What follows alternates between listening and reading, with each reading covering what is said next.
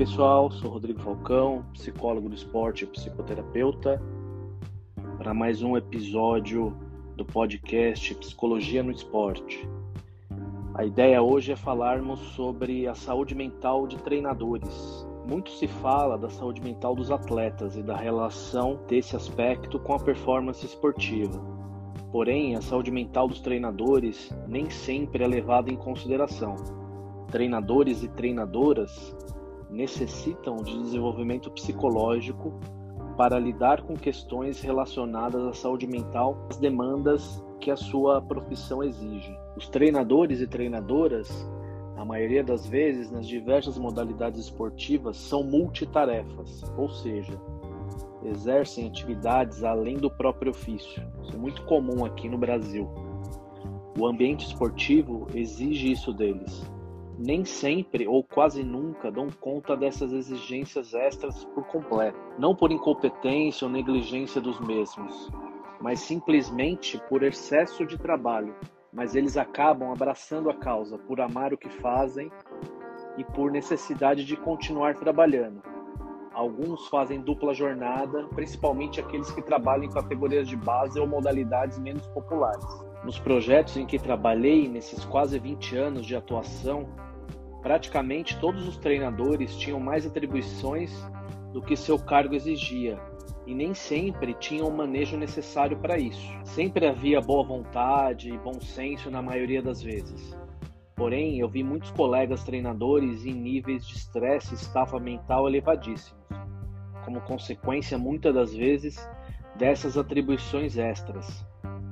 Alguns eu consegui auxiliar, consegui escutar minimamente, consegui acolher algumas demandas. Outros, infelizmente, eu não tive essa possibilidade. Trago abaixo alguns relatos de treinadores que trabalham nas ligas americanas, britânicas em diferentes modalidades esportivas. Vou deixar as referências para quem tiver curiosidade aqui no final do podcast.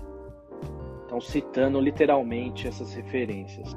A vida de um treinador é incrivelmente exigente. Espera-se que os treinadores trabalhem longas horas realizando tarefas cognitivas exigentes, como montar vídeos, encontrar com os jogadores para explicar planos de jogo e preparar cronogramas de treino. A cultura do coaching glorifica o chamado grind set, ou seja, a ideia de que o quanto você trabalha é mais importante do que sua eficácia. Infelizmente, os treinadores costumam ser recompensados por essa abordagem. Isso cria uma sensação de controle em meio ao caos. E como um treinador me disse, ninguém nunca foi demitido por ficar muito tempo no escritório. Outro relato: devido à privação de sono acumulada, adormeço no sofá ou na cama em cinco minutos, apenas para acordar e fazer a mesma coisa no dia seguinte. Tem aqui o relato de um outro treinador. Ao final de 121 dias, meu funcionamento havia diminuído acentuadamente. Eu estava esgotado, retraído e perdido. Perdi festas de aniversário, casamentos e férias em família. Perdi muita vida naquele ano. Outro relato também muito impactante. Devo mostrar raiva, devo mostrar frustração, não devo mostrar vulnerabilidade. À medida que os treinadores sobem na hierarquia, eles são desafiados com situações complexas dentro e fora de campo. Eles são encarregados de liderar grupos cada vez maiores de atletas e gerenciar suas equipes. Um grupo de rugby, por exemplo, pode ter mais de 30 atletas. Se eles se tornarem treinadores principais, a função evolui para incluir gerenciamento, liderança, gerenciamento de mídia, resolução de conflitos, gerenciamento de expectativa e relacionamentos com proprietários de equipe, diretores esportivos ou diretores universitários. O estilo de vida do treinador gerenciar pressão constante, sono limitado, relacionamentos tensos, suporte mínimo, está pronto para criar problemas de saúde mental.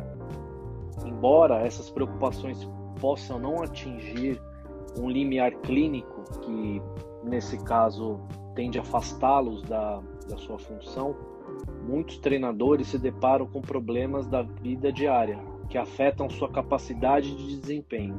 Ou seja, de qualquer maneira, esse estilo de vida acaba impactando negativamente o desempenho profissional de muitos treinadores.